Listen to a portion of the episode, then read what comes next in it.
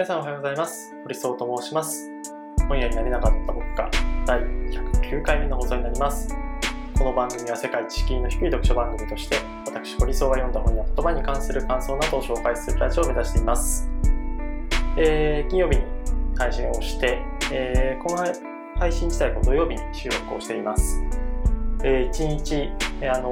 ー本当タイミングよく、本当は木曜日の配信なので、あのー菅さん退任することとかって、あの前回の配信がこう予定通り行われていたら、えー撮れなかったんですけど、まあ、ちょっとだけこう、研究しましたと。で、やっぱなんか、お疲れ様って別に言う必要ないよねって話をしたんですけど、思った以上にやっぱお疲れ様って 結構、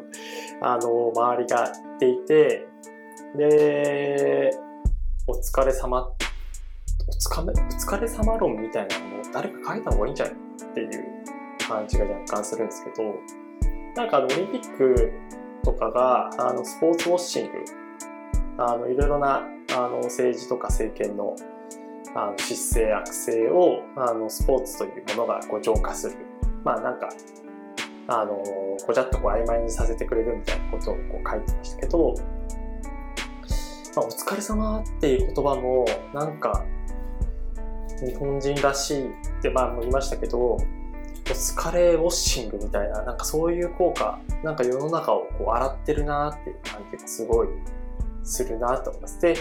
なんだろう、その、いい風に採用することも当然あって、あのまあ、やっぱり人間こう、辛いとか、複雑な感情を抱いてるよりも、何かしらこう、心がこう浄化されるというか、あの、シンプルに物事をこう考えたいみたいな側面があったりするので、あの、仕事とかめちゃくちゃ疲れてても、お疲れ様とか、お疲れ頑張ってるね、みたいなことを一声かけられるだけですごく、あの、なんだろう、プラスになるというか、だけど、まあそれって、まああまりこう解決しないというか、本当に疲れてたりしたら、やっぱねぎらって、ねぎらってこう済む話じゃないというか、なんか本当徹夜で、徹夜がもう、あの、一週間以上続いてるんですよ。まあ最近はそういうこう環境って、労働環境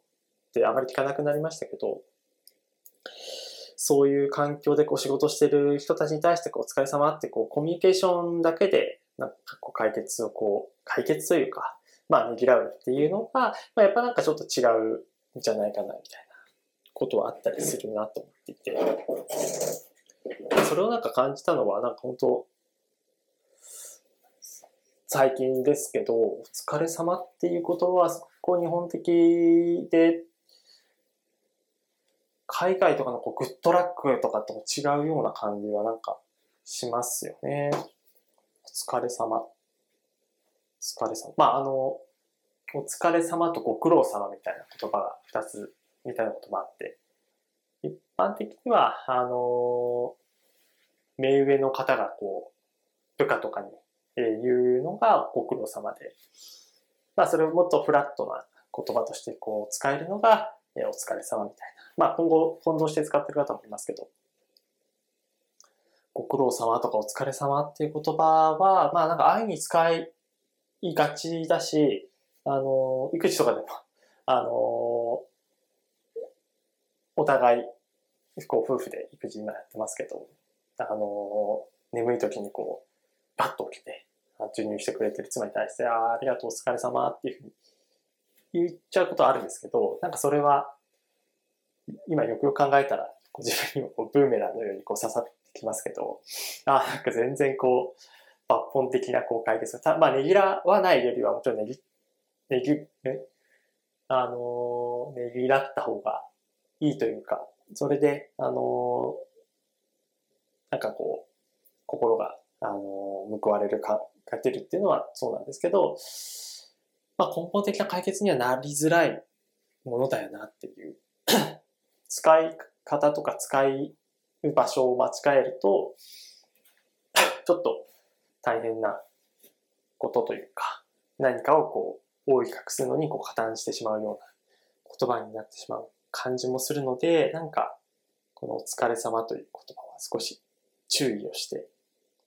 まあ、あるいはこうなんか、社会論的に言うと、そのお疲れ様っていう、その言葉がどういうふうにこう変化していったのかみたいなのは、こう SNS の動きとも、あのー、重なって、ちょっとこう用法とかがこう変わってくるみたいなことってもしかしたらあるのかもしれないな。なんか、そう、あの、普通こう、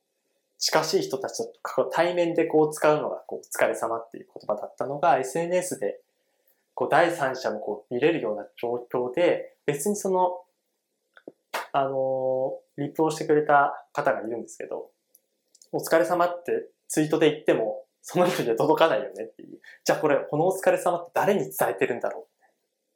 う？あ、もうまさにその通りだなっていう。別に、菅さんにツイッターでお疲れ様でしたって言っても、別に菅さんそれ見るわけじゃないし、例えば僕が言ったとしても、堀聡太という人間のことを認識するわけではないのに、お疲れ様でしたってって、あ僕はお疲れ様って言ってないですけど、だとしたらその人たちは誰に対してお疲れ様って言ってるんだろうか。なんかちょっとノートとかにも、なんか書きたいぐらいですけどね。お疲れ様。お疲れの。結構考えていくと深いんじゃないかな、しています。はい。ということで、えっ、ー、と、今週紹介する本を紹介したいと思います。今週はですね、あのえー、9月に入ったということで、えっ、ー、と、先月の NHKE テレの100分で名著の番組で紹介されていたアレクシェービチの戦争は女の顔をしていないという本を紹介したいなと思っています。えー、この本もですね、あの、まあ、8月は、こう、日本だとこう終戦の日ということで、あのまあ、原、原爆がこう8月6日、8月9日とあって、で、8月して、えー、終戦ということで、やっぱり日本人は戦争を意識するタイミング。まあ、ということもあって、あの、おそらく、あの、NHK でもこの、えー、アレクシェービッチの戦争は女の顔をしていないという本が紹介されたのかなと思っています。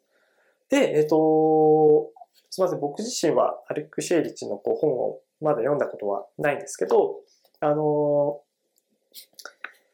えっ、と、ノーベル文学賞、え、受賞している人ですね。えっ、と、2010、あれ？すいません。年は忘れちゃったな。どっか書いてあったっけな。えっ、と、アレクシエビッチは、2015年だ。2015年にノーベル文学賞を、え、受賞している人ですね。で、まだ、あの、存命で、えっ、と、存命でって言うと、あの、なんか、心理相談みたいな感じですけど、あの、この番組に対しても、えっと、実は、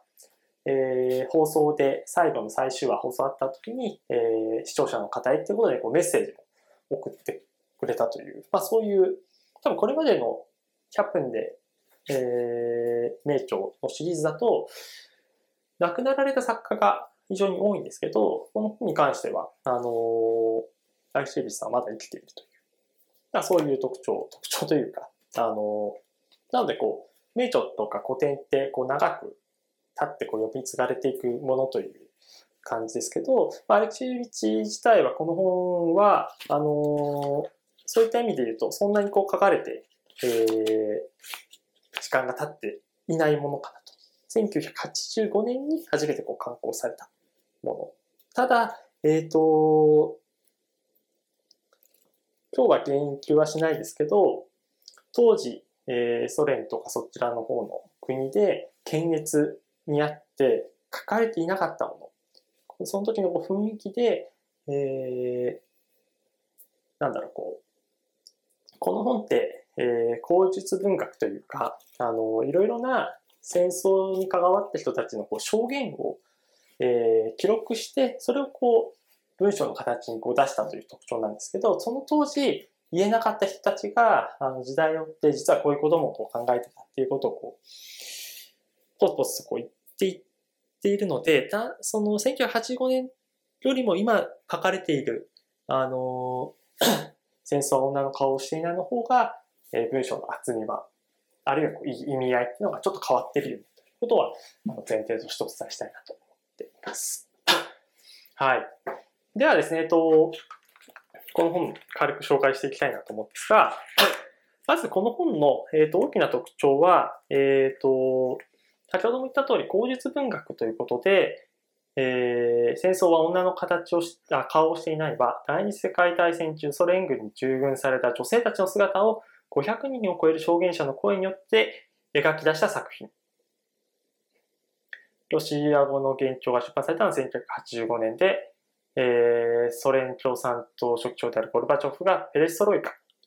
を始めた年にあたります。それまでほとんど公に語られることなかった従軍女性に初めて光を当てた作品であり様々な国で翻訳版が出版されています。えー、っとですね、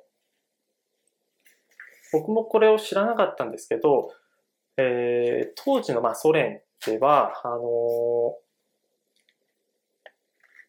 徴兵で、えっ、ー、と、女性を集めたという。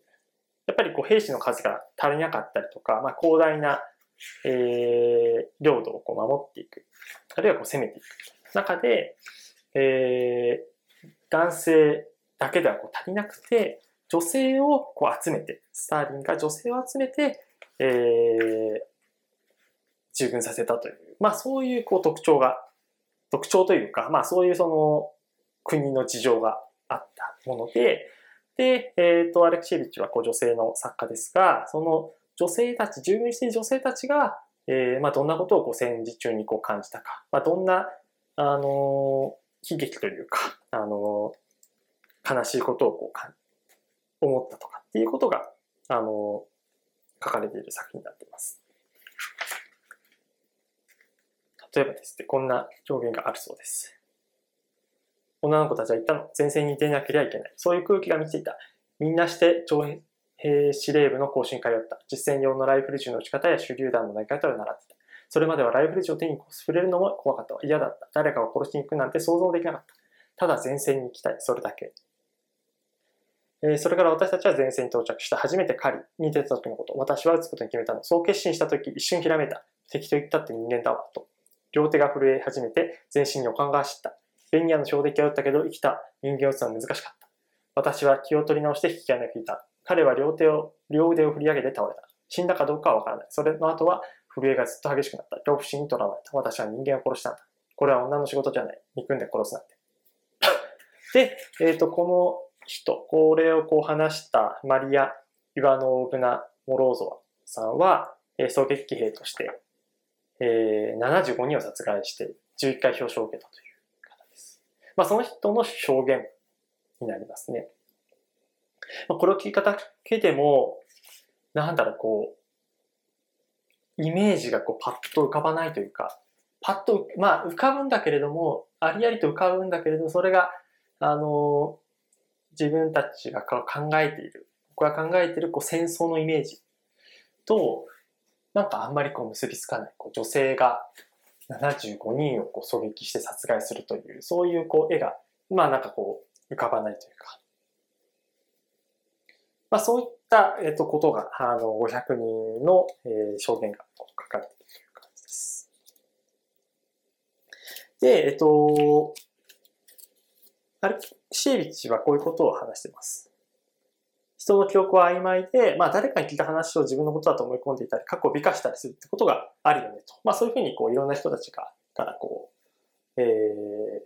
ー、警告されたそうです。一度ならず私は警告されたことに男性の作家たちから。女たちはあんたにいろんな作り話をするぜ。好きなように作り事を話して聞かせるよ。だが、あんなことを空想で作り出せるものだろうか。誰かが書いたことを書き写すなんて。人が生きているというそのことが作り出したこと、それを書き取ったんだしか言いようがない。で、たとえ一つ一つの証言に嘘や偽りがあっても、それらがまあ500人たくさん集まることで、互いに是正されて浄化されるというのを、こう、アレクシエビッチはこう考えているという。えー、それは、あの、後半の方にも書いていて、えー、一人だけにこう共感するという作品だと、その証言と矛盾する証言が得られたときに、なんかこう間違ってるよねっていうふうにこう排除をしなくちゃいけない。これは、あの、正しくない表現だっていうふうに、あの、見なされて、場合によっては、これは誤りでしたっていうことで、あの、その証言をこう取り消さなくちゃいけないんだけれども、まあ、500人こう集めることによって、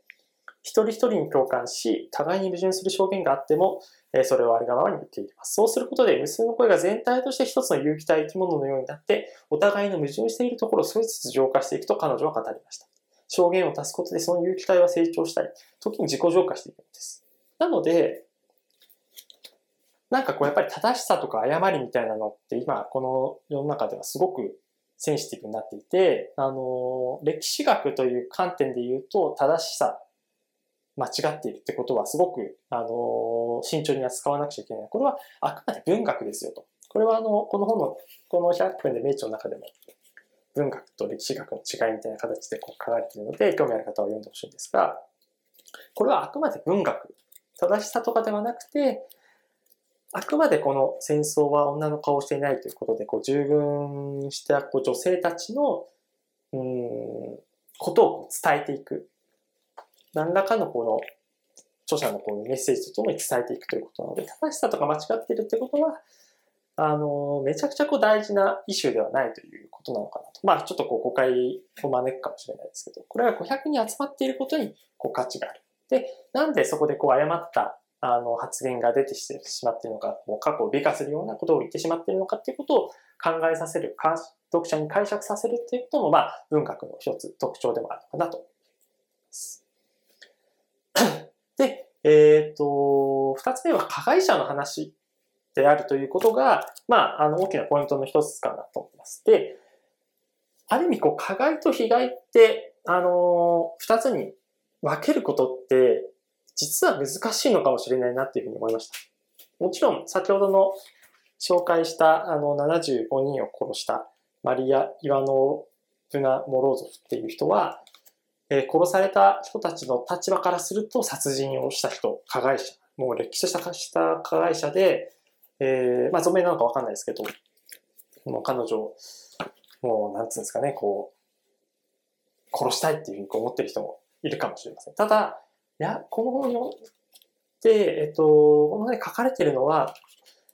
彼女たち自身も被害者でもあるという。戦争から帰ってきた時に、村の人たちにすごく、あの、偏見で、あいつは戦争でこう、あの、男たちにたくさん抱かれてきたとか、そういうこう偏見をこう持たれたりとか。で、実際こう従軍したときに、あの、うん、自分が意図しない形で、えー、殺人をしてしまったりとかっていう、そういう証言がすごくこう書かれていて、この戦争というものを加害と被害という関係、加害国、加害国というか、あの、戦勝国、敗戦国とか、そういう関係で捉えるだけでは割り切れないんじゃないかなっていうことをすごくこう感じました。これはですね、村上春樹さんのアンダーグラウンドという地下鉄サリン事件、1995年の地下鉄サリン事件を扱った、えー、まあ、インタビュー集にもこう通底するところがあって、アンダーグラウンドという本は、あの、二つあって、アンダーグラウンドと、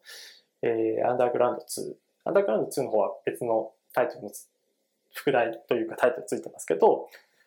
その、被害に遭われた方、サリン事件で被害に遭われた方と、それをこう実行する、それあるいはこう、オウム真理教の側で何かしらこう関わった人たち、その両面をインタビューすることによってこう成り立っている作品で、それはですね、なんかやっぱり、なんでこんなことが起こってしまったのかっていうのを、単純にこう、加害者と被害者、加害者の、えー、クレイジーな人間性によるところというところで、こう、安易にこう結論付けないという、そういうなんかこう認識をこう持たせる。やっぱり人間って物事をこう単純にしたい、シンプルにしたいっていうふうに思ってしまうんですけど、単純にはこう割り切れないよなというものをなんか感じるのがこの本にもありますね。で実際に、あの、加害者側でも、えー、ですね。赤ちゃんの声が聞こえれば全員死ぬことになる30人全員がお分かりでしょう。決断が下された。指揮官の命令を誰も伝えることができない。しかし母親は自分で思い当たった。布をきれいに包んだ赤ちゃんを水の中に沈めて長いことを抑えていた赤ちゃんはもう泣かない。うん。えー、子供がやめたこと、女性の暴行、略奪で、薄汚れていてグロテスクで凄惨で、おぞましい戦争の実態化ことは、まあ、それは国家に対する抽象だと。英雄的な声しか書いてはいけない。まあそういうこう、あの、当時の事情からまあ今に至るまでで、こう、文章という形、表現の自由がある意味こう保障されていない環境で書かれていた作品が、まあ、時代とともにあのより検閲されていたことをこう暴いていくようなこの本自体が生きているということあるいはこう加害被害っていうのが時間を経つにつれその関係性がどんどんどんどんこう明らかになっていったりとかあの時間が経つことでよりこうあのフォーカスされるようなこともすごくあるんじゃないかな。でそれをえー、なんだこう、明らかにしたという意味でも、このアレクシエービッチの戦争は女の顔をしていないという本は、すごく意義のある本だなというふうに、まだ読んではいないんですけども、この100分でネイチョのテキストを読んで感じました。で、最後、三つ目は、まあ、戦争は良くないものっていうものをもっと深く言語化、思考していくことが大事なんじゃないかなっていうふうに僕は感じました。あの、重複する、これまで言ったことと重複することもあるんですけど、まあ、戦争は良くないものってなんとなくわかるじゃないですか。まあ今かなり右傾化が進んでいる日本なので、必要に応じてこう戦争はやらなくちゃいけないじゃないかとか、そういう声が、あのー、なんだろう、普通にテキストで検索しようと思えばこう見えてくる。まあそういうこう、ささくれだった時代なんですが、でもやっぱり戦争は良くないものっていうふうに、あの、日本人はまあ、敗戦したことによって、えー、しっかりとここに止めておかなくちゃいけないんですけど、まあ、なんでじゃあ戦争ダメなんだろうか。でそれは当然のことながら命を奪うものっていうものがあるんですが、まあ、それだけじゃないよねっていう。多分この本がを読んで感じるのは、えー、弱い立場の人間が最も巻き込まれてしまうものということ。これはですね、あの、この前見た長い、日本で一番長い日かな？の、こう、終戦の日の前後を描いた、えー、作品、映画でも感じたんですけど、弱い立場の人がこう巻き込まれてしまうんですよね。貧困層であったり、女性であったり、子供、赤ちゃんとか。赤ちゃんも本当泣くと相手に気づかれるので、こう殺されてしまうみたいなことが。まあ、あの、日本のこう、第二次世界大戦の沖縄とか、あの、そういうところの話でもよく聞か、聞く話だったりするし、そのあたりで、犠牲になる人たちっていうのがやっぱどうしても出てきてしまう。これは優先順位っていう言葉で片付けるべき言葉ではないかもしれないですけど。で、当然、あの、殺されてしまうってこともありますけど、あとはこう、老人とか、えー、反対意見を述べるこうマイノリティが人権がなくなってしまうとか。あとは人間だけじゃなくて動物とか自然とか、あのー、まあ、犬とか、なんか、ねえ、ー、食べられるものとこう食べるとか、あるいはこう、彼らに、あのー、餌を与えるんだったら自分たちで食べるっていうことで、まあ、そういうこう動物自然をこう犠牲にしなくちゃ。そういったことも、なんか、やっぱ考えていかなくちゃいけないというか、あるいはこう自分の言葉で戦争っていうものの生産さというか、まあ、なんで戦争やっちゃいけないのかっていうことを、ちゃんとこう言語化ができるかっていうことが、なんか、終戦から75年経って、75年、76年か。あ、ごめんなさい。一番すごい大事なとこだけど忘れちゃった。えっ、ー、と、求められることかなと思います。うん。まあ、今なんか75年、76年、これは本当大事なことなので、ちゃんと、76年か。76年だと思う。え、ー、と、そういうところの認識もちゃんと僕自身も改めなくちゃいけないんですけど、えー、アレクシェリチこんな言葉を残しています。人は常に選択しなければならない。苦悩を伴った自由か、それとも自由のない幸福か。そして大部分の人が後者の道を歩む。